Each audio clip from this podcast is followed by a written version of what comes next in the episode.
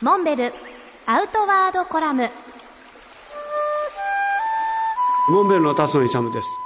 先月8月20日北海道大雪山で C2 サミットが開催される予定でしたが残念ながら台風の影響で中止となってしまいました。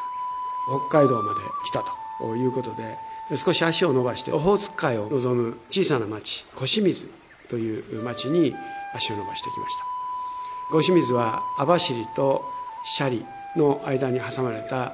人口5000人足らずの小さな町ですがこの町はかつて「北狐物語」という映画が上映されましたがこの舞台となった場所としても有名です。私も久しぶりにこの地を訪れ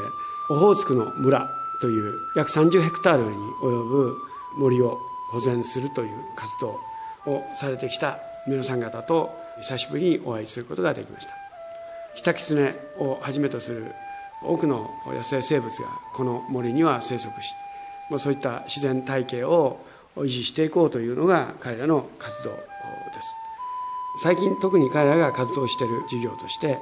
ベイト散布というものがあります。このベイト散布のベイトというのは英語で餌を意味しています。まあ、すなわちキタキツネに餌を与える。その餌の中にエキノコックスを駆除する薬剤を入れて食べさせるという活動です。年間数百万の費用がかかるわけですけれどもこういった活動にモンベルもモンベルクラブファンドを利用してお手伝いさせていただくということにしました。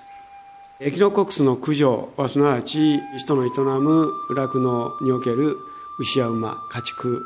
への病害菌の蔓延を防ぐという意味においてすなわち野生生物の生態系と人の営む酪農との共存を可能にする非常に大切なソリューションであろうと考えています。